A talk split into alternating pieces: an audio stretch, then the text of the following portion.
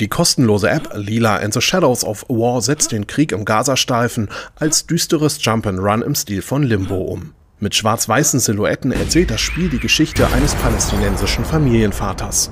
Im Gazastreifen muss er seine Tochter und seine Frau finden und anschließend mit ihnen entkommen, ohne von Raketen oder Scharfschützen getroffen zu werden. Es ist ein kurzes, aber emotional bedrückendes Spiel, das von seiner beklemmenden Grafik und aufwendigen Soundkulisse lebt. Mit State of Anarchy gewann Wodka Games im vergangenen Jahr den Global Game Jam. Das Spiel ist eine Hommage an die ersten beiden GTA-Folgen. Der Spieler steuert einen Gangster aus der Vogelperspektive. Die Grafik besteht allerdings nur aus gekritzelten Figuren.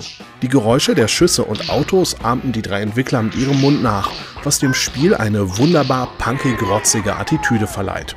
Auf Steam ist das Spiel für 99 Cent zu haben. Wenn die Macher des Knobel-Klassikers Portal selbst keine Virtual Reality-Umsetzung auf die Beine bringen, springen eben die Fans ein. Portal Stories heißt die kostenlose Einzelspieler-Mod, die die Gehirnverdrehungsrätsel in die virtuelle Realität versetzt.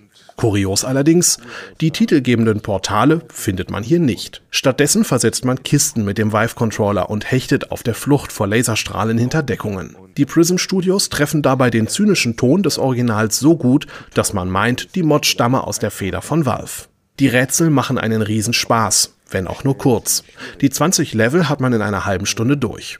Neben einer HTC Vive benötigt man zum Spielen eine Portal 2 Lizenz.